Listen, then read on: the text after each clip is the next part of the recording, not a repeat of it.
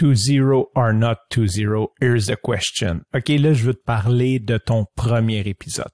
Ce que je veux faire, c'est de te porter la réflexion sur qu'est-ce que devrait être ton premier épisode ou surtout qu'est-ce que tu aimerais que soit ton premier épisode. Donc, je vois en gros trois façons de commencer un podcast. La première, c'est souvent celle qu'on voit qui est un épisode zéro. Donc, dans l'épisode zéro, en règle générale, c'est une mise en contexte.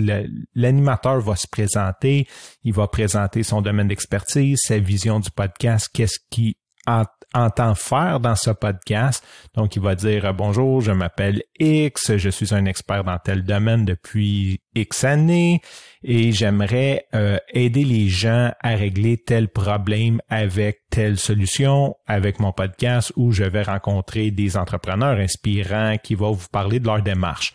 Donc, généralement, ça, c'est l'épisode zéro. D'autres personnes vont tout simplement opter pour commencer direct dans le vif du sujet. Tu veux faire un podcast d'entrevue, on commence épisode 1, c'est une entrevue avec quelqu'un et on comprend le contexte à force qu'on te suit. Donc si on suit plusieurs épisodes, ben, à un moment donné, on va comprendre quel est ton quel est le contexte, le mindset vers où tu t'en vas avec ton podcast. Donc c'est une autre stratégie.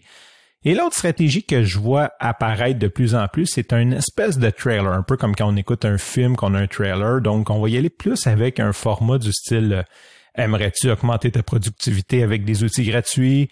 Euh, Es-tu tanné? Puis là, on va comme essayer de susciter l'intérêt pour que les gens veulent écouter notre épisode donc, c'est pas mal les trois stratégies. Si je résume, épisode 0, on met une, fin de mise en contexte.